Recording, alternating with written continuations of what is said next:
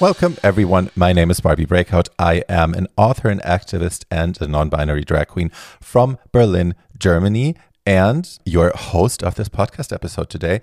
Um, this podcast is called Tragisch aber geil, which doesn't really translate into English. In German, it means something like tragic, but kind of hot. Yeah, I know. it doesn't really translate. Um, but hey, I usually um, I've done two seasons of this in German, and usually I invite people from all walks of life, all different backgrounds. Usually it's queer people, um, but we do make exceptions. We do not discriminate. And um, I talk to them about their life experience. I talk to them about where they came from, how they were raised, first trauma, hi, um, um, how we how they survived it, how they've grown from it, and what we as an audience can maybe take away from their lived experience and apply that to our own lives. Sometimes it's also just nice to listen. But today I know we're going to learn a lot because I have invited one of my personal heroes, Alok. Um, I jumped at the opportunity when I was asked if I wanted to record this, if I wanted to do this interview. I was like, God, yes. Um, because Alok for me is one of those people that I followed them on social media for years and years and years, and every time that um, I stop on their profile and I listen to something or I watch a video, I learn and I grow, and I'm just grateful that they've um, that they found the time to grace us with their presence today. And um, I will say this: the audio quality isn't what I usually have, but that's just due to the fact that we did this on such a short, like we didn't really have time to set it up, and Alok was getting like they had to pack, they were getting ready to um, board a plane and come to Germany, and so you know them being in the U.S., me being in Berlin, Germany already, so yeah, you know it's um yeah, I did my best in editing to edit out any like background noises and cars and sirens and shit, but you will still hear a little bit of that. So forgive me for this. Um, but so without further ado, let's just jump right in. So, welcome everyone to um, a long overdue episode, my first episode in English. Um, and I have an amazing, amazing guest today. They are a poet, a writer, a performance artist, and um, one of my personal heroes, actually. So, um, welcome, Alok. Thank you so much for doing this. Um, I know you're very, very busy at the moment. Thanks for having me. And you are so busy, among other things, because you are going, you're getting ready for your um, German tour. Because your first book, Beyond the Gender Binary, just got translated into German. Now it's called Mehr als binär, and you can get that um, at Catalyst Verlag. Um, I will put a link into the show notes. Congratulations, first of all. Um, you are going to be doing one, two, three, four, five different cities, five different shows in five different cities in Germany. Is everything sold out already, or do some people still have a, have a chance to get a ticket? There's still tickets left for Munich, Frankfurt, and Cologne. Gorgeous. Um, so usually, I mean, a lot of the people that are listening today are going to be listening for the first time, so I'm going to explain this. Um, usually in my podcast, we always start at the very beginning. We always go back to childhood. We go back to, you know, first trauma, um, all those like yummy things, and then we're trying to learn how you went through those experiences because of a lot a lot of the people listening are sh- probably sharing the same experiences or similar ones. Um, how you navigated through them how you survived them maybe what you learned. And then um, we're going to go to how your life turned out how you became the person that you are today um, and maybe we can find something that people can learn from that. So um, you were born in texas of all places right? Yeah correct. Tell me a little bit about that. How was that yeah. Um, unfortunately, the, the place where I'm from in Texas might confirm what German audiences stereotypes people might have about Texas. Um, not all of Texas is about cowboys, but my town was. so deeply conservative. I called it homo on the range. Um, I was just different in so many different ways in terms of gender, race, sexuality, religion, you name it. Right. And looking back, I'm actually really grateful because from a young age, I had to ask myself really deep questions about what the purpose of life was and why I needed to be on earth and how to continue to exist even though people didn't want me to. Mm. Um, and it gave me a kind of grit that I feel like allows me to do the work that I do today. But at the time, it was pretty brutal. And um, I think I'll spend my entire life being able to process the emotions that I wasn't able to when I was younger in Texas. Um, you are talking about all the bullying that um, you had to go through as a teenager um, in the book, but there is pretty early on there's this story of you at I am thinking five years old, joyfully dancing to Bollywood music for your family and um, I guess friends of the family. I don't know, um, and you're saying later that you weren't able to confide in your parents about the bullying that you felt like you couldn't tell them but in that first scene they seem so like a loving close knit family like they're really loving people um, yeah i was really lucky because i had a lesbian aunt so she kind of did a lot of the work for me and i only found this out later in my life but she basically told my parents like hey i think your kid is queer and I'm going to do everything I can to make sure that they're safe. If you have any questions, consult me. And so wow. she was behind the scenes, sort of working with my family, even my extended family, to make sure that I was okay. Um, and that is like such an enormous uh, source of validation as a young person. Yeah, because I I I I didn't ever think that queer people were what people said that they were. I was being mm. told by my community that queer people were wrong and dangerous and bad. But then I, I met my aunt and her friends and I was like, okay, that's not true. So I always had the idea that I could grow up and I could live a queer life. I mm. just thought that that would only happen in New York City though. Not in Texas. yeah. Yeah. Um, I had this image from like in my own life growing up. Um, there's a lot of parallels, by the way, um, to the way that to the experiences that you made as a kid. Um, and I always had this image that I would be able to grow up gay and that I would be able to be like a queer person and maybe even a happy queer person one day. But I knew from like TV shows and films um, that there would be a price to pay. That I would be, I would have to be expecting violence. I would have to be expecting horrible things happening to me, um, because that's what I had seen on TV. Was that the same for you? Yeah, definitely expecting violence. Definitely expecting abandonment. Mm. Definitely doubting even the the kind of presumption of love in my family. I was like, no, they can't really they're, they're supportive right now because they don't know, mm. but once they know, then the, a lot of a lot of sense of like, okay, they might be okay with LGBTQ people in abstract, but not their own child. Mm. I had all these narratives of impossibility still. Um, and I, if anything, that speaks to the extent of the homophobia and transphobia in Texas is despite all of the intentions of my family, because I've had these conversations with them now after the fact where they're very shocked and surprised that I still have these beliefs. Mm. And I, I try to communicate to them, like, I don't think you understood the kind of bullying that I was experiencing at school. Like where I grew up, people would joke about making an Armageddon fight where all gay people had to kill each other on a separate island so that they couldn't infect people with HIV and AIDS. and this would be like a conversation at the age of seven um, like execution of gay people. It like it gro- wasn't grown ups would be having those conversations. No, no, no. My peers, oh, my peers. Fuck. Yeah. So it wasn't just like gay people are sissies. It was we we don't want gay people to exist in the world whatsoever. Mm.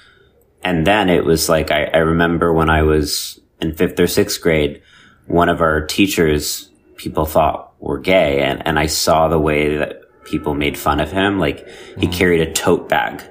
And in Texas, having enough. a tote bag was seen as too feminine and therefore gay. And like people just treated him so cruelly and felt like they could, even though they were his students, because that gave them the right. And I think he ended up leaving that school district, mm. actually. Um, so I, I saw these extreme examples of what happens to people who are visible. And I internalized that. Mm. So I, I think I, I used all these logics that I see other people use against me now, where I would say, mm. Even if I am gay, I'm not flamboyant or I'm not feminine. I'm not, I'm just like other people. I'm a regular, normal person. I, am not visible. And uh, my identity was defined by my self hatred. Mm. Mm. Um, you said, I think, no, you wrote about it on Facebook. I think I found an older post that you attempted suicide. Was that around that age in that, in that time? Yeah, totally. That was when I was um, a teenager, mm. just starting out. And yeah, that was, that was because I, I think I came to the series of decisions where I was like, who I am is incompatible with this world. It was never like, this is something that I want. It was, I can't even tell what I want because other people have already figured it out for mm. me. Um, and that's why I think it's really powerful the the reframing of the language these days, where people, at least here in the United States, are saying it's not that people commit suicide; it's that they die by suicide. Mm. And what that what that rephrase actually does is it shows that like mental health and suicide aren't just things that are shared by individuals; they're byproducts of systems and cultures and societies. So it's not individual people's fault. It's a collective right. responsibility. Right. We might touch on the 41% thing later if we have the time, but tell me, how did you get out of this mindset after you failed? Thank God. But how did you get out of that? What, what, what helped you? What changed? Yeah, I think a lot of things, but I think chiefly among them, it was meeting other queer people. Mm. Um, something that I didn't really have the luxury to do in Texas. So it was only when I started going to university in California.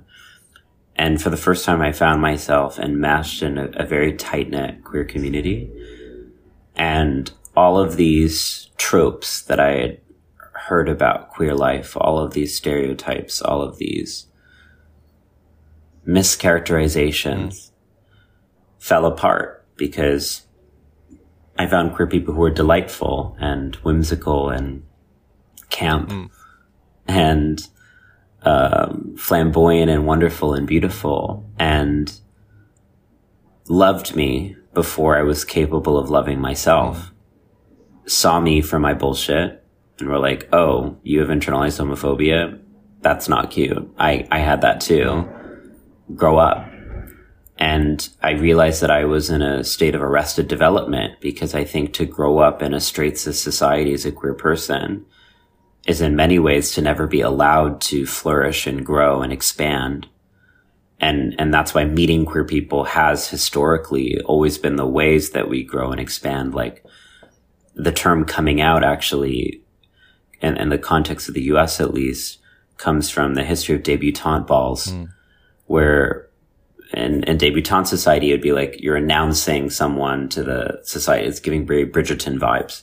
but in the queer community, it meant basically you're being introduced to the queer underground. Um, so you're coming out to start going to queer parties to like integrate into queer nightlife and, and queer worlds and queer art. There's always been a sort of sense of collectivity and community mm. to coming out. It was never an individual action. And so I think that for me, community has always been foundational. Friendship has always been foundational to self acceptance. Like we become our best selves through other people. Mm. But it's not always the first people you meet after coming out. for me, it took a long time of going out. Um, I started going out like 13, 14 ish. Um, to the gay nightlife, and I think I only met like people who were like me, who were like my tribe, um, 98, 99. So yeah, with 20, um, and then when I moved to Berlin is when it really worked. That happened at Stanford for you, right? That was the college that you went to, mm-hmm, mm-hmm. top of your class. I watched this um, Man Enough podcast episode that you posted on your website. Um, and it was like, I mean, this, I, I mean, every time I'm listening to you, I've been following you for years. Every time I'm listening to you, there's like those, like statements of like insane eloquence and profundity. And in this podcast, you were like, yeah, but that's my trauma response.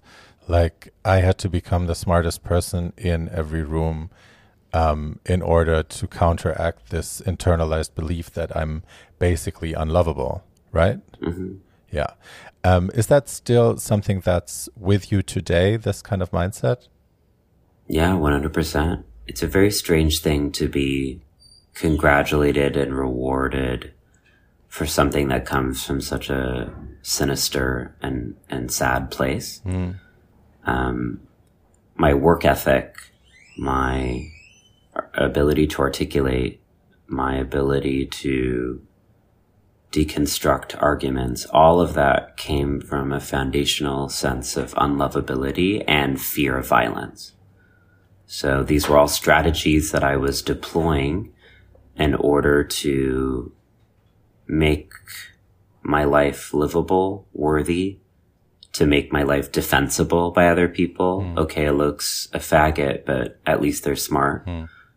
Like I had some, something to offer to society. And I think as an adult now, I'm having to ask myself the very difficult question of, do I have worth for being not doing?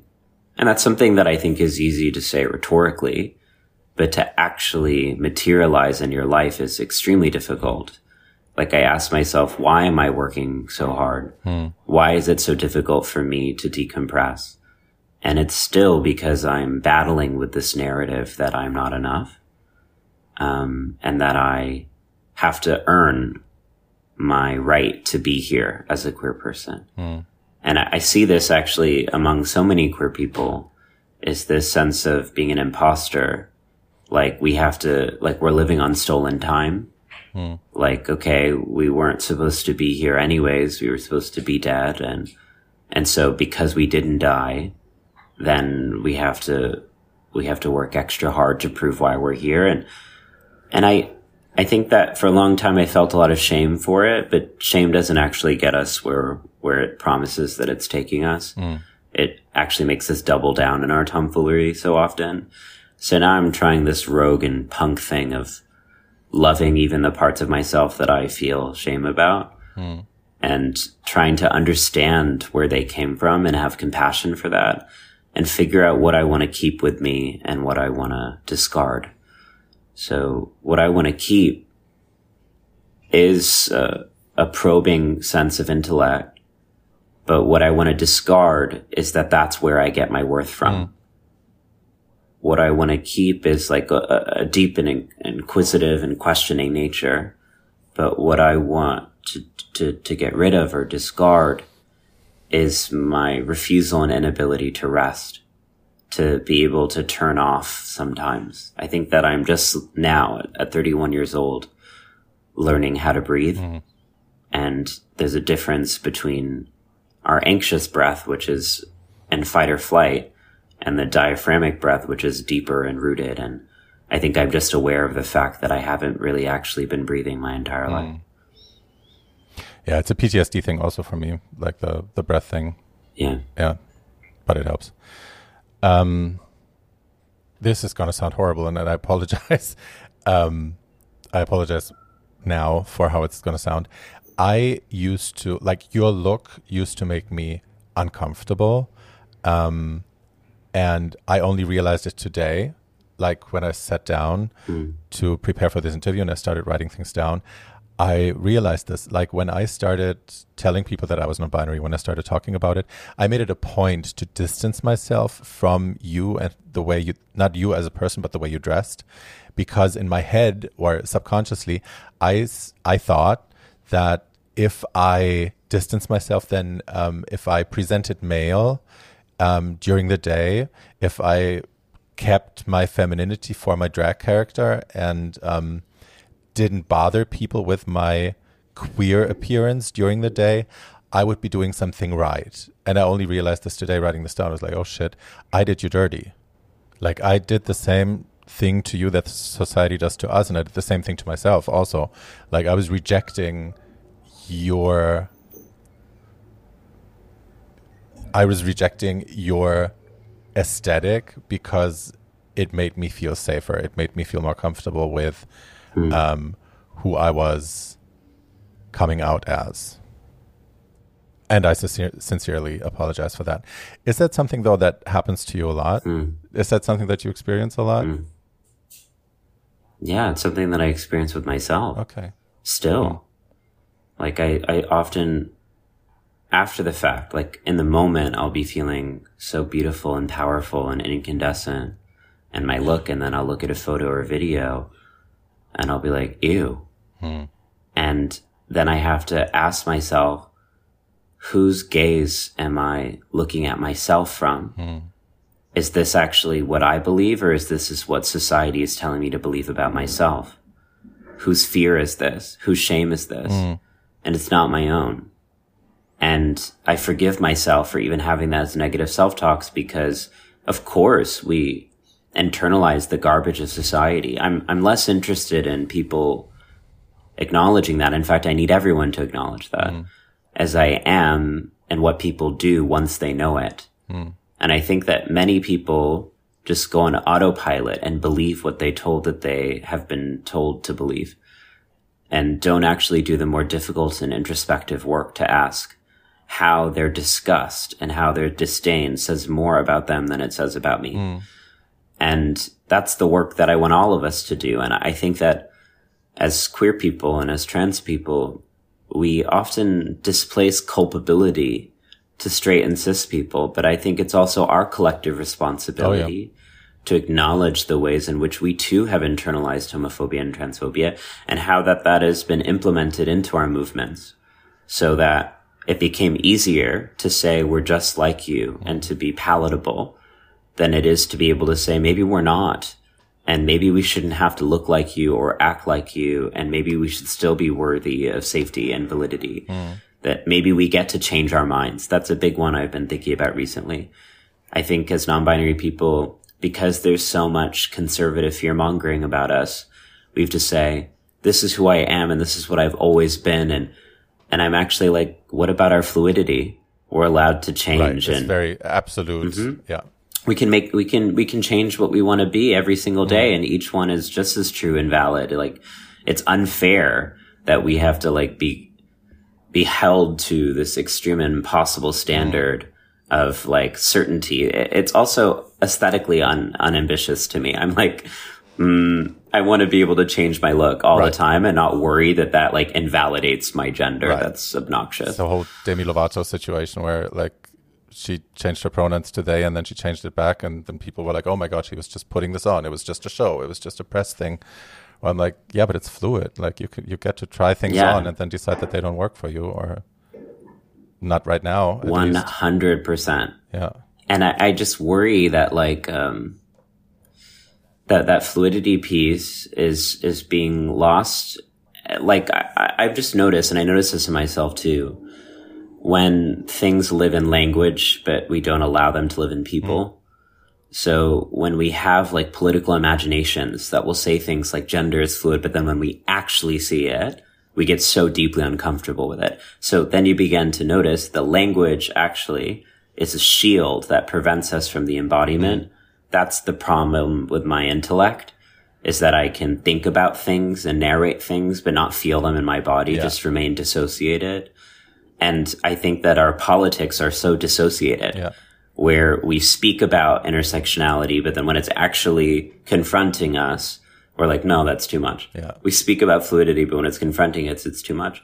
And that's because we haven't really integrated our mind, our body, and our soul into our political imaginations. And that's the work that I'm trying to do as an artist is to say, okay, we can learn all these things discursively or intellectually, but what does it mean to really feel it in our body? And what does it mean to really become okay with queerness and transness hmm. at that level? How can you tell me that you accept non-binary people and yet the entire way that you live your life and your gender is a deep and sincere investment in the gender binary? Same. the gender binary is not just something that non-binary people get to challenge. It's something that we all actually have to challenge and feel more ambivalent about. Yeah. What you just said really hit home, though. I had just the other day, I was um, getting ready. I was invited for a friend's house for dinner, to a friend's house for dinner, and it was like I wanted to have long hair, so I put on a wig. I felt like having long hair. It was one of those days, and I felt so Mm-hmm. uncomfortable getting ready. Um, and I didn't realize what it was until I was like, oh shit. It's exactly what you just said. I had fought for the right for every non binary person to dress however femme they want. I had written about it. I had talked about it in countless podcasts, but I hadn't really applied it to my own life. Like it was still that thing, like I said earlier, um, where it's like I'm trying to like be a good non-binary person by not um, by not dressing this way every day, you know, um, by trying to be safer and more comfortable for people. And like w- after I put on the wig, it was it was all fine. I went there; they were lovely. Um, her kids played with my hair; everybody loved it. Um, nobody looked at me strangely. It was just in my head, and it's like you said, it was the disconnect between what it is in the language and what it actually is in real life experience, and that was wild for me. But that's why I see adornment and dressing up as a political practice hmm. and a spiritual practice and a therapeutic practice. Because what it takes for us to exist in society, visibly queer and trans, no words would ever be able to explain that experience hmm. Of having to enter a room and scan for every exit sign of having to be on a train and lock eyes with every single person there to evaluate is this person going to retaliate against me? Hmm. And then alongside that, the sense of joy and relief of seeing another visibly gender nonconforming person there hmm. and being like, oh my God, I'm not alone. Like, I love you. Like, that experience that is such a supercharged experience that has taught me so much about self acceptance and surrender mm. than language never could. There's no argument that I could ever give that would be, hey, go outside knowing that people won't accept you. In fact, they might even hunt mm. you. That might even degrade and mock you, but do it anyways. That's anti-language. That's anti-logic. Mm. That's anti-reason, but it's pro-beauty. And I think what is so powerful about beauty is it surpasses reason and it actually is a, a deeper and more holistic and integrated sense. Um, and what I found in my own life, getting dressed and getting ready and, and putting on makeup and putting on wigs and putting on dresses is that it actually allowed the language to seep into my body in a different way. It allowed me to really feel these things in a different way and to confront the, the, the, the indelible fact that the shame is not my own. That's the experience I get all the time is I feel this immediate judgment from society. And old me would have been like, it's because I'm wrong. It's because I don't exist. And now me, I'm like, this is your pain that you're putting on to me because you too want to be this free. And you too have a sincere and earnest desire to express yourself. Yeah. But someone told you that you couldn't and you believe them. Yeah. And so when you see me, you have to suspend that belief for a second. And it is easier to degrade and belittle me than it is to confront the pain that you don't know who you are outside of what you've been told you should be. And I'm so sorry that you have been taught that love is self-immolation, that you've had to destroy and decimate your own soul in order to be loved by other people. But guess what? That's not love. What love looks like is show me who you are. And I'm doing this today, not just because I love myself, but because I love mm. you. And now that's an exercise that I can go through every day. And that's something that I never would have accessed had I just read about it or talked about it or thought about it. And so that's what I would like to see more of in our movements is an appreciation for the nonverbal, an appreciation for ways of being queer that are messy and unruly that don't fit into language, experiences that we've had that we can't even narrate because they are spiritual. Like a lot of times people ask me, how do you have compassion for people who are cruel to you? And I, I can't really give an explanation because it's a deeply felt sense of like, I love people so much because I, when I, when I'm experiencing street harassment, I'm able to understand at a deep and somatic level in my body now, like this is other people's repression. Like that's a knowledge that I don't think I would have gotten unless I took the step of incarnating myself in this form. Right. But it really feels like you're seeing the matrix Mm-hmm. as, you know, compared to the rest of us, where it's like when you get harassed, there's st- like for me, there's still terror and fear and so much anger that I want to unleash back onto them. And I've seen you time and time again on social media respond with so much kindness and trying to help them understand why they're writing this. And that's just, that's just amazing to me. But talk to me a little bit about the political situation right now for trans people in the US. I mean, it's um, incredible how how much of like bullshit legislation they um, they came up with in such a short amount of time to um, to vilify trans people. It's, I mean, in the UK, it's been an ongoing process as well. I feel like it's going to be in the rest of Europe. Um, I don't understand why we're being targeted that way. Like, what I don't understand the takeaway for them to gain. Is it just like smokes and mirrors? Are they trying to distract um, the world from other things? Is it trying to find like the the lowest common denominator? Um, I don't I don't get it. Yeah. You know, I think that Germany needs to be the global leader in this conversation because of history. This is an old playbook that we know very well of taking a vulnerable minority, mm. using the press and politics to scapegoat them as having access to some mythological power that isn't actually manifest as part of a conservative and fascist practice of oppressing all of us. And it is really sad to me that we're making the same mistakes over and over and over and over again and not learning from history and not learning how fear can be weaponized and how people's legitimate concerns around the economy, around war, around political instability can be so easily diffused into the narrative of if we just get rid of this group of people, then we'll be mm. okay. It's, it's, it's, I just wish that we'd connect the mm. dots.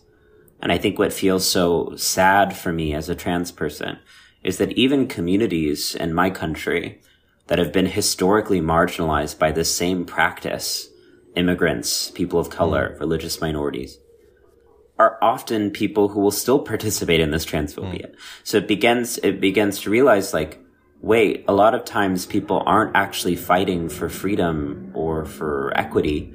They're fighting for mm. privilege to do what has been done to them. When we actually have to, we actually have to be consistent mm. here. We have to actually recognize that the way that power operates is it shifts and mutates across time and space in terms of who it's targeting, but its goal is always going to be the same.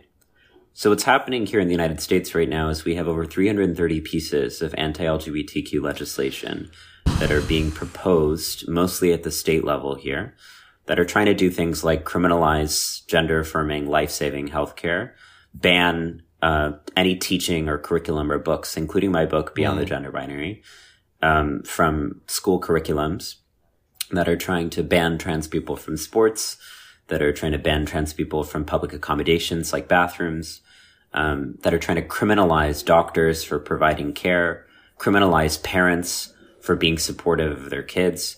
But I, I try to not dwell on the specifics of these bills because they're actually part of a larger cultural strategy, which is to make it impossible to live a trans and a non-binary life to threaten and intimidate us so much that people go back into gender conformity or into the binary. Hmm.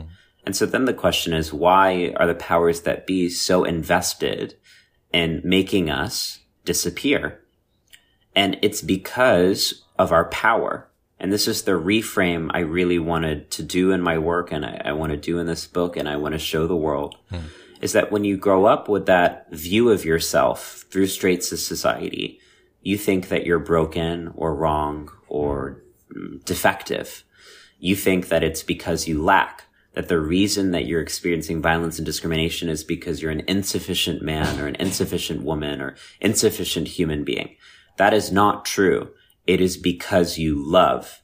The reason we're being targeted is because the kind of self-love and collective love that we model challenges the very structures of a society that is soulless, dissociated, and disconnected. It's because trans and non-binary people show the world this powerful ritual of being able to accept the parts of yourself that you feel shame in and transform. And that's what society needs right now. Transition. Mm.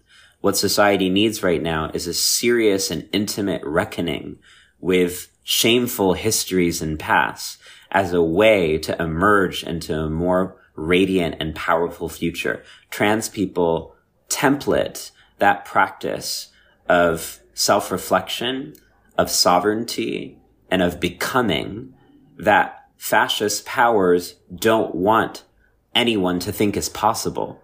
How do you maintain the status quo? You make people think that it's natural, absolute, and inevitable. What do trans people show the world? Nothing is absolute and and um, and penetrable. Mm. And so trans people actually become ambassadors to change. And change is not a currency that powers that be allow to circulate because then their power gets questioned. Hmm. Then people begin to say, Hey, if these gender norms are constructed, what maybe is? all these other norms yeah. are constructed, right? And then they begin to question the ways in which they were taught coercion was the only way to live mm. and began to argue for consent and autonomy and self-determination and values that trans life embodies. So the reason that trans and non-binary people are being scapegoated right now is not just a coincidence. It's not just because we're the next minority in this rotating game. Mm. It's because of our power. And I feel so sad that many trans and non-binary people can't access that sense of pride and love. And I get it because I couldn't for the majority of my life. Mm. And it's only uh, something that's dawned on me recently in my transition is I began to really recognize that we have always had this function in society. And the way that I did it uh, is actually during quarantine here, I started to read so much because I was really bored and I had been on the road for like a decade and I couldn't right. travel anymore. And so I needed to travel. And so I traveled in the way that I used to when I was a kid through my imagination. And I just started to read and read and read and read. And once again, this is another really important conversation for Germans mm. to learn queer German history mm. and to actually recognize the foundational role that we have always played in our societies and the ways that we were forcibly erased and disappeared from culture and history and to reconnect with our transcestors, our trans ancestors. Mm. So when I started to read about Germany, about Berlin, about New York in the early 1900s, and I started to understand like, oh my goodness, we've always been here. And not only have we always been here, we found ways to survive and transmit our culture despite attempted disappearance. Mm. Like what that looked like in New York City where I live is it used to be illegal for people like you and me to exist in public right. because of cross-dressing laws. So the girls would make relationships with bars and hide their heels behind the bar mm. and just change on the way or would carry rags in their back pocket and wipe off their makeup when the police came. It's not that they stopped existing. Mm. It's that they got creative in the way that they existed. Mm. And the only way they did it was through being in solidarity with one another and supporting one another and rallying for one another and, and loving one another.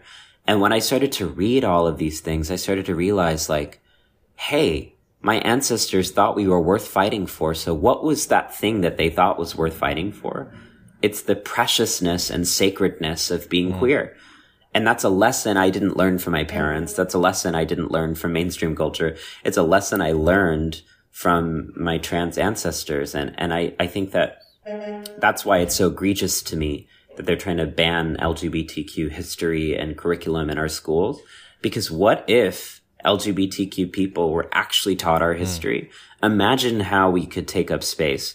Imagine what we could believe about mm. ourselves if we could look past these lies that they tell us that non-binary is new, these lies that they tell us right. that we're some sort of millennial fad. Right.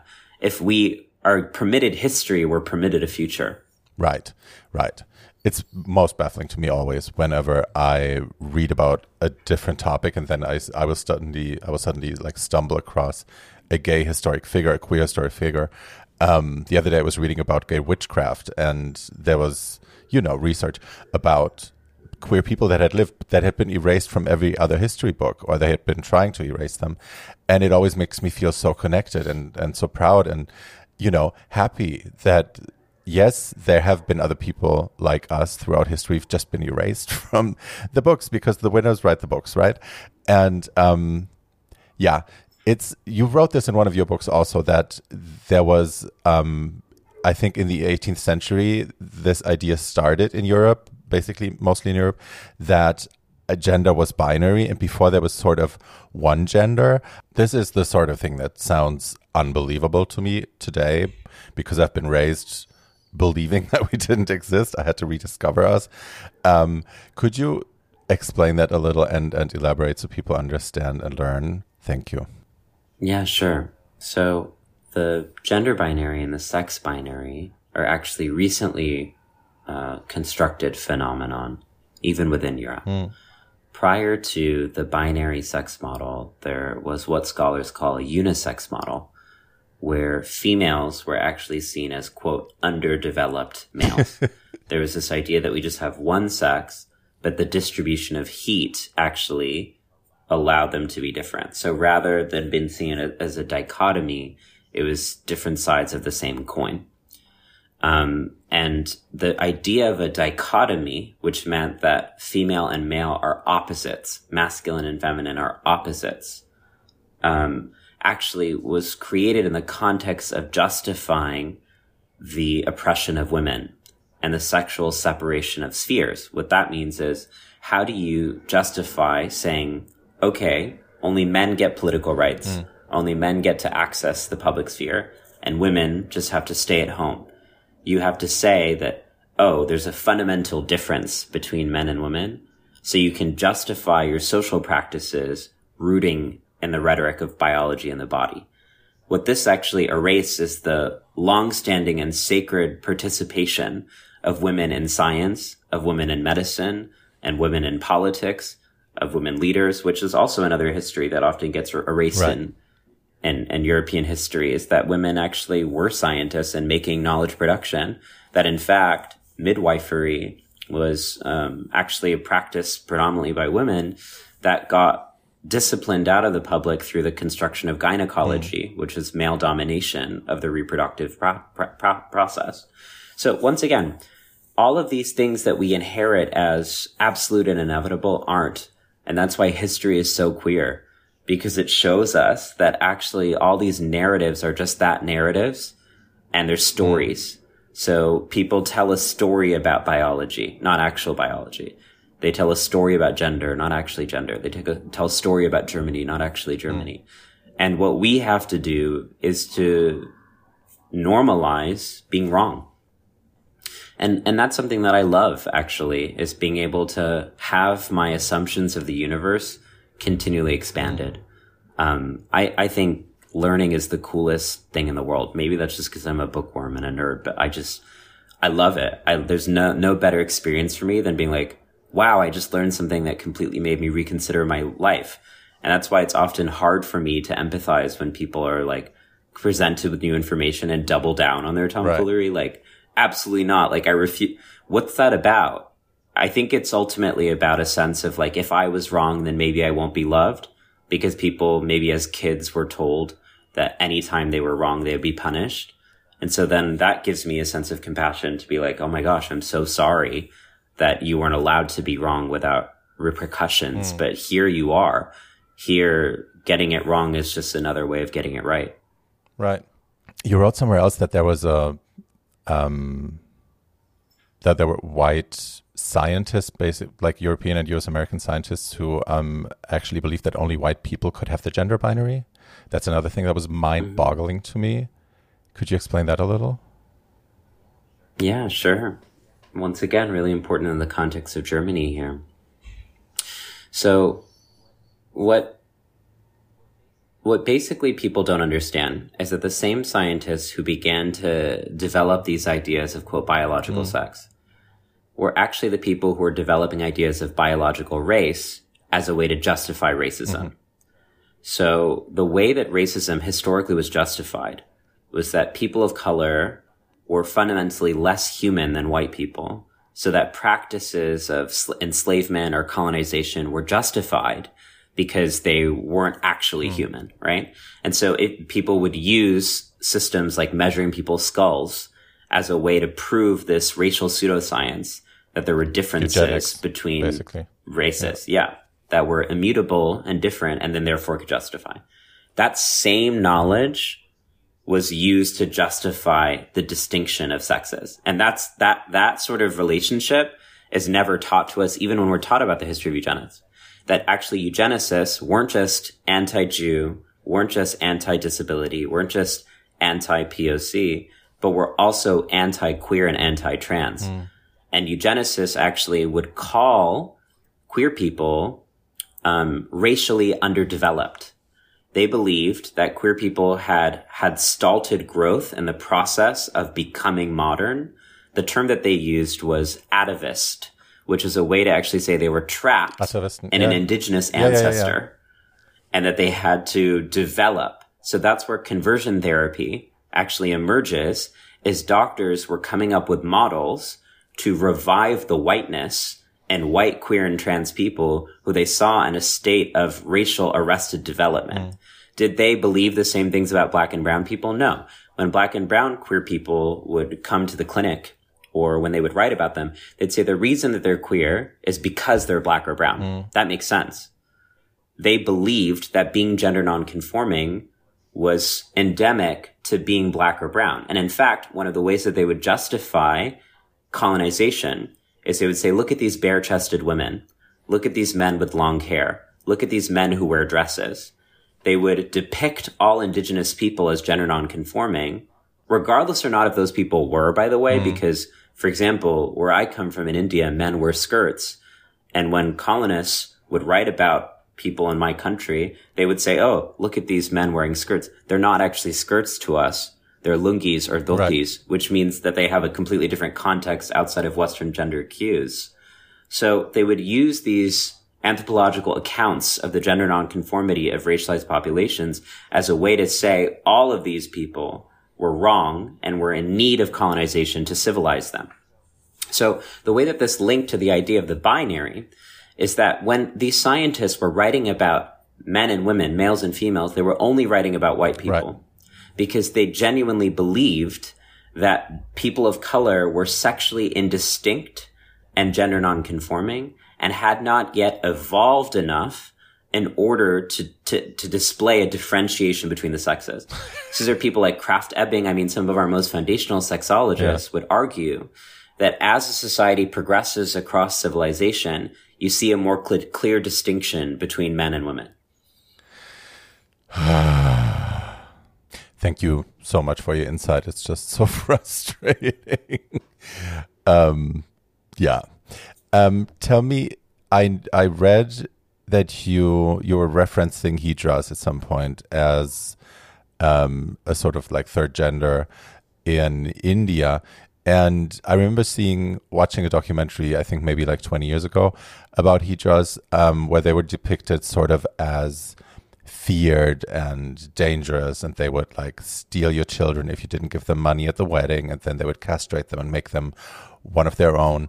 Um, but I also read that you know they used to be sacred and they used to be um, a valued part of Indian society instead of um, something to be feared. And um, there's there's just a disconnect for me um, that I don't understand. Yeah, maybe you can explain. Mm-hmm. So what's really important to understand is that hijras and gender nonconforming people yeah. in India ancestrally had a really elevated position in society. We're seen as spiritual leaders. We're actually seen, we're invited to weddings as a way to bless them. We're invited when a new child was born. But then when the British colonized India, they, for the first time, criminalized all hijras and all gender nonconforming people and criminalized cross dressing or what they called mm-hmm. cross dressing and taught Indian people homophobia and transphobia and taught them once again that hijras were the reason that they were poor, that they didn't get access to the things that they wanted, and indoctrinated people into homophobia and transphobia. And so a lot of the negativity expressed towards hijra and gender nonconforming people in India is a byproduct of that colonial brainwashing. Mm. And it, what's really sad as an Indian person is that even if people knew about British colonization, they don't know about how that impacted our ideas of gender and sexuality. Mm. Once again, even when people have awareness around eugenics or even when people have an awareness around race, that's never intersectional to extend to, to gender and sexuality. Mm. And this is, I think, what's really sad is that when we bring up gender and sexuality, we're seen as being political, mm. when in fact we're just being factual and historical and the obligation shouldn't just be on queer and trans people to remind right. people that homophobia and transphobia has always existed. Right. It's to show it, it's all of us to actually not even see this as a political topic. It's just like an honest, factual account of what happened. Yeah. And I think as a queer Indian person, it's always been very difficult when some of my biggest detractors and bullies are other Indian mm. people who look at me and say, you're just this way because you live in America, or you're this way because you've been westernized. When I'm like, literally read the room. We've been there for thousands of years. Like, go outside. Like, what are you talking yeah. about? I had a conversation the other day with a friend of mine who is a black woman, and um, she is she loves trans people. She says, but she does not like the idea of them of trans women competing in women's sports. Um, and I showed her this this interview that was um, like a long time ago, is I believe from the 1920s, 1930s, of um, a white person um, defending their opinion that black people at the time shouldn't compete in uh, the Olympics because they said um, they're superior to us physically. Um, we will not be able to win anything ever again.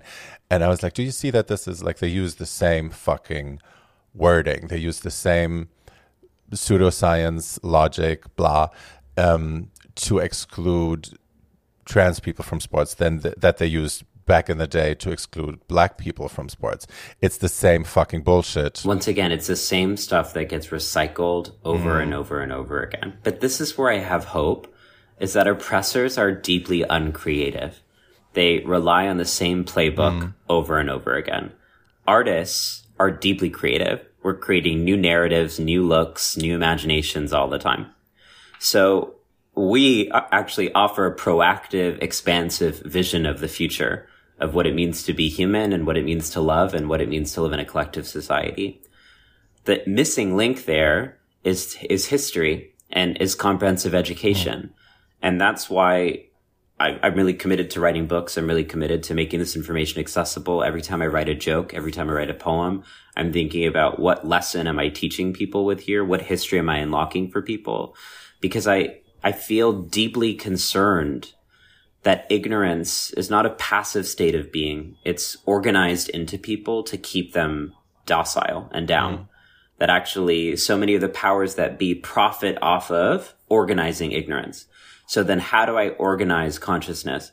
What that looks like is every conversation is an opportunity for both of us to learn. Mm.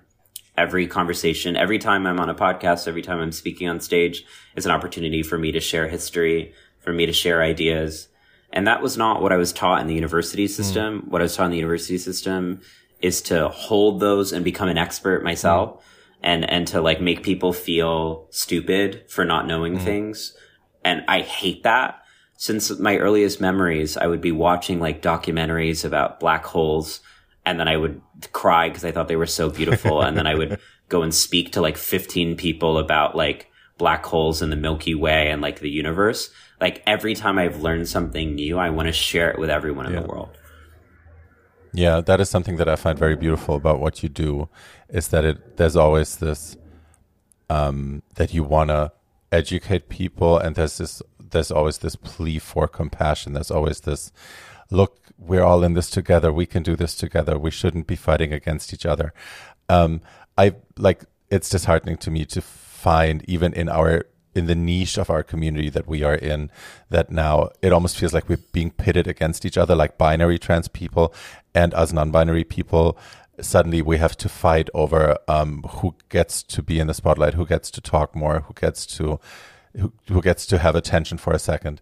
Um, and i feel this is so wrong and that's why i appreciate what you do so much because it's this this constant reminder that we're in this together this is a fight for all of us and um, including like all genders. You said um, you you have this idea of a coalition of genders, where like if like if we fight together, we all win, and that's something that I really love. Right. There's nothing that hurts me more than that internal mm. division. It's it's such a trap. Like it lit in the scheme of things, mm. really, like we are operating on the presumption that we are only swimming around in a fishbowl when in fact we have entire oceans, entire galaxies. That scarcity mindset is our PTSD. Mm-hmm. It's not reality. And we deserve expansiveness and we deserve um, growth. And it, it just is really sad, this idea that we've internalized that our that our only worth comes from distancing ourselves from other mm-hmm. people, that our only worth comes through hierarchy, it doesn't. At the end of the day, a world without gender binary also helps trans women and trans men. Mm. This is not just a non-binary phenomenon. It helps cis women. It helps, it helps everyone. everyone. Be- because a world without the gender binary is not about requiring everyone to be non-binary. That's never been what I'm interested in. That's never been what I've advocated for. It's about advocating for gender self-determination, which means only each person can determine their own mm. gender. And if you determine that your gender is man or woman, that's wonderful. Great. I'm fighting for that too. But man and woman aren't the only options. We all deserve to get more mm-hmm. options. But the idea that people have that somehow allowing non-binary people to exist undermines their claim to manhood or womanhood shows that their investment is not in masculinity or femininity. It's in hegemony. It's in mm-hmm. power. It's in coercion. What they want is the ability to tell other people who they are. So moving beyond the gender binary isn't about shifting your self identity. It's about not allowing you to police mm. other people's, not allowing you to uphold definitions of manhood and womanhood that are exclusionary. And I think that one of the questions we have to ask ourselves as queer people is, what do we think exclusion gets us? That's, I think, unresolved. We keep on turning to exclusion as if it's going to help us when historically, once again, every example we have is that when we exclude, we right. lose. The the cis gay movement excluded trans and non-binary mm. people, both in Germany mm. and in the United States, by saying that we were too different. In fact, the same arguments that are now used to exclude non-binary people like me from trans communities were in fact templated by cis mm. gay men just 50, 60 years ago, excluding all trans people, regardless if we were binary mm. or not. And it was that we were too much, that we were too visible. It was this accommodationalist, assimilationist practice that, that looked at people like Sylvia Rivera and Marsha P. Johnson, mm. who started Pride, by the way, and said they were too gender nonconforming, too loud, too flamboyant, screaming queens who were making the movement look bad, that if they just changed the way that they dress, changed the way that they look, then people would accept them. All of those arguments that are being used now were used then. And what did that get us? nowhere. And like you said, none of this is new. Um, if you look mm-hmm. at Sylvia Rivera's speech, the "You All Better Quiet Down" right. moment, which was, I believe, 1973, um, we also we already had all the turfy bullshit there. There was right. um, this lesbian um, feminist called Jean O'Leary who, from the stage, called Sylvia um, a man in a, in a dress, and you know even this is not new. Like the trophy bullshit is not new. All of this has been there and it hasn't taken us anywhere. This, like you said, this excluding each other and separating from each other, separating from our community from within, um, it's just bullshit and it never worked out for anyone. So to wrap this up, is there anything, first of all, let me thank you. Um, I've learned so much in this little hour we had together. Every time I listen to you on social media, every time I watch um, a video, listen to a podcast, read a book that you wrote, I learn so much about myself. I learn so much about the world, and I want to thank you. Is there anything that you want, um, a statement that you still want to make that you haven't said yet, that um, a shout out you want to give, something you want to talk about? Please do that now. Yeah, I just want to say that I'm proud of you and that I'm proud of everyone who's listening and that I'm just so grateful that everyone is existing in the world right now. And I know that things are really awful right now and might feel impossible, but know that I love you and I'm rooting for you and I'm so grateful that you're here. Thank you, my sweet. Likewise. And thank you again for the time that you spent with us today. Okay. I've okay. got to run out, but I'll catch you later. Bye, Z's. Bye.